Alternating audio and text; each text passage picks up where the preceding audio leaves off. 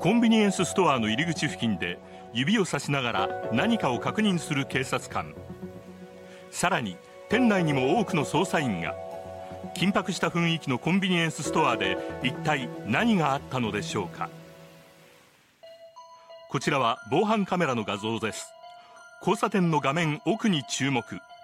白い服の男がコンビニエンスストアから出てきて横断歩道を渡ります。その直後店員が走って男を追いかけます。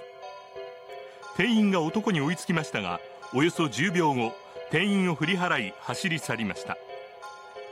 逃げる男の手にはバッグのようなものが確認できます。コンビニエンスストアの裏にある別のカメラには角を曲がり一直線に走り去る男の様子が映っていました。事件があったのは札幌北区のコンビニエンスストアです。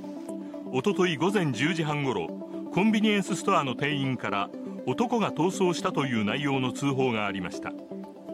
警察によりますと弁当と油そばの2点およそ1200円分が盗まれ店員が追いかけたものの振り払って逃走したということです。逃げたのは比較的若い男とみられ警察は窃盗事件として逃げた男の行方を追っています。